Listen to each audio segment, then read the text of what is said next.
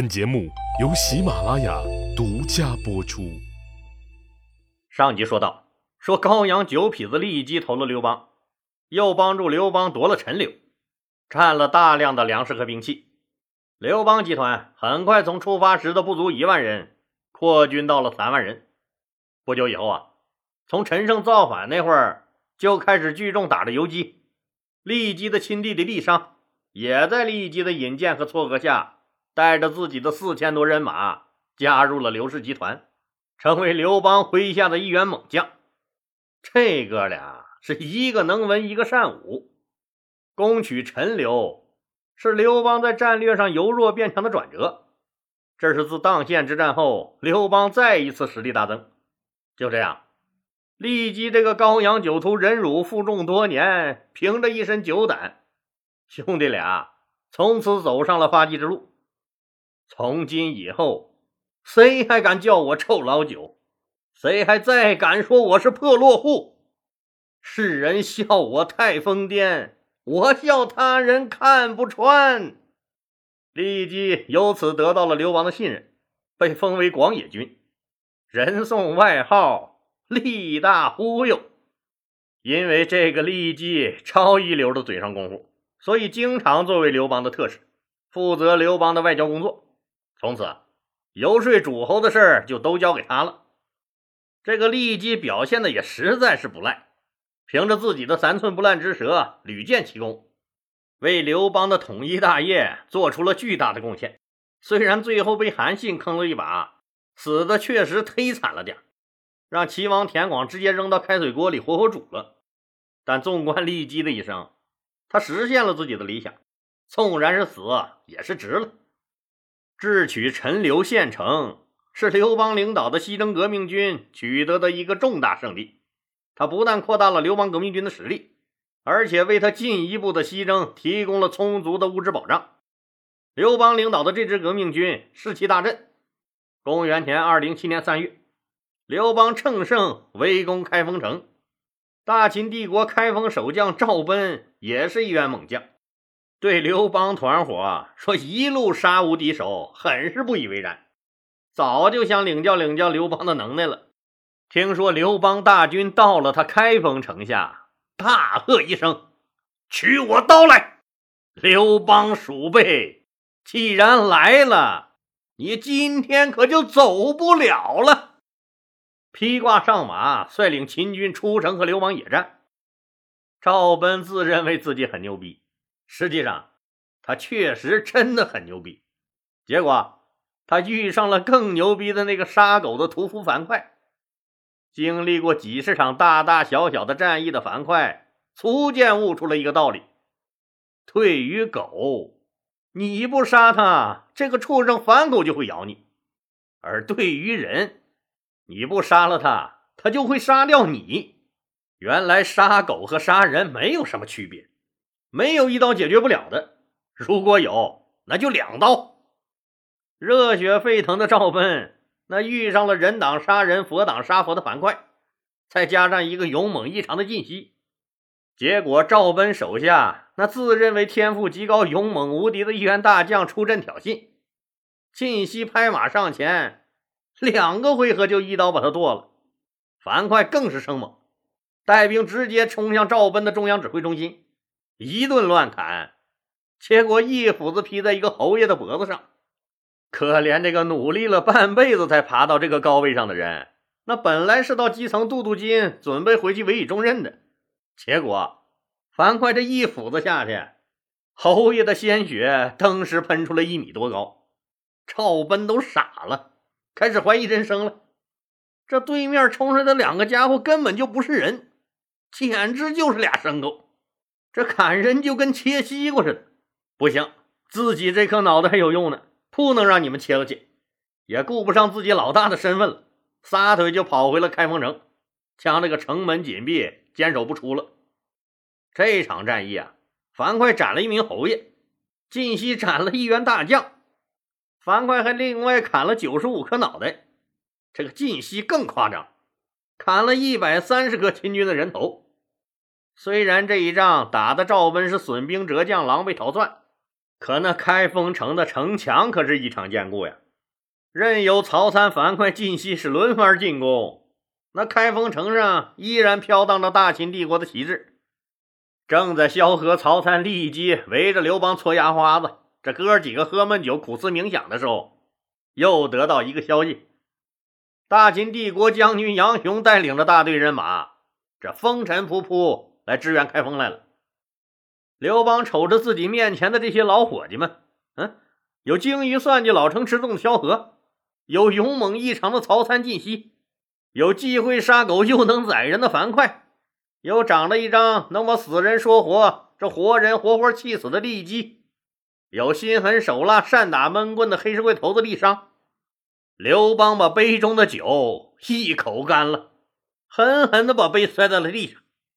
好啊，老子凿不开开封城的后城墙，还砸不烂你们这帮秦朝奴才的狗头！大家也都一口干了杯中的酒。将酒碗摔了个粉碎，生死看淡，不服就干。刘邦除了派少部分人马殿后，这防止赵奔在背后捅刀子之外，大军立刻撤离了开封城，率军直捣杨雄的落脚地白马。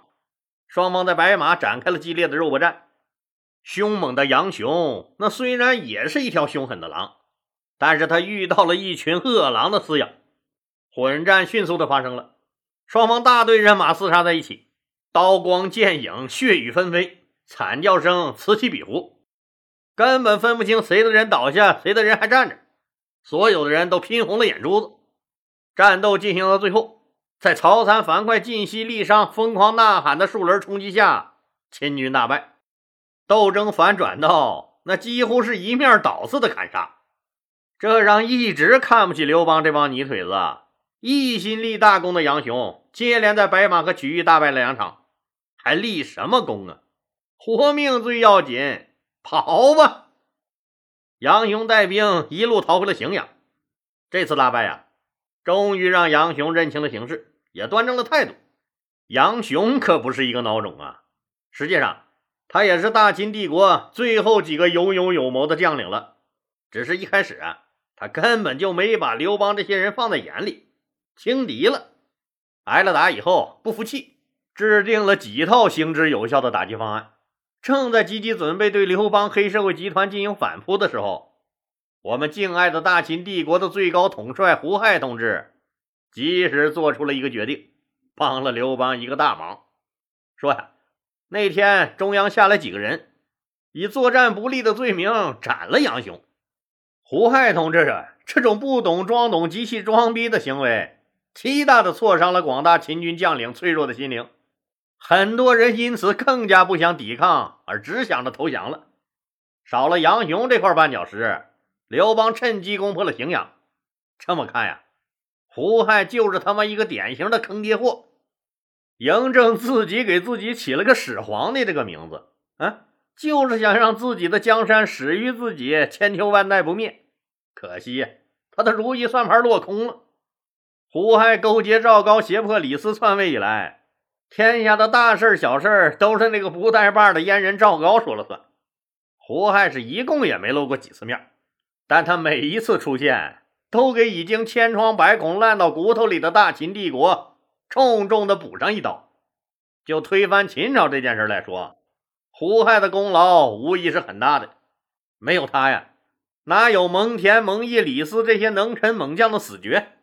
没有他，就没有陈胜的登高一呼；没有他，就没有后来章邯二十万大军的投降；没有他，更没有刘邦的西进咸阳；没有他，秦朝根本就不会那么快灭亡。老李一直认为，这胡亥为了自己的灭亡，也是居功至伟、运筹帷幄，哼，也是颇费了一番心思的。占领荥阳以后。这刘邦趁势率领革命军向当年六国时韩国的土地上拓展。四月，进军韩国故地颍水，就是现在的河南禹州一带。在这里，刘邦遇到了一个人，他人生的一个大贵人，谁呀？张良，记得不？老李说过，此前张良投刘邦后，两个人又一起投了项梁。后来六国纷纷复国，张良说服了项梁，把韩城立成了新的韩王。张良这个本就出身于韩国的贵族世家，满怀复国梦想的谋略家，含泪离开了刘邦，跟随自己的韩王，带着一千兵马到韩国故地复兴韩国去了。虽然韩王韩城有张良这样的谋士辅佐，但是他根本就不是那块料，居然连块根据地都打不下来。经过一年战火的洗礼啊，这位立志复国的好青年还在和韩城躲在山沟里打游击呢。其实啊，这做领导那也是要有点天赋才行啊。恰在这时啊，说刘邦大军来到了，两个人见面都是又惊又喜，兄弟两个喝了一晚上的酒。刘邦的主要目的当然是希望张良回来帮自己。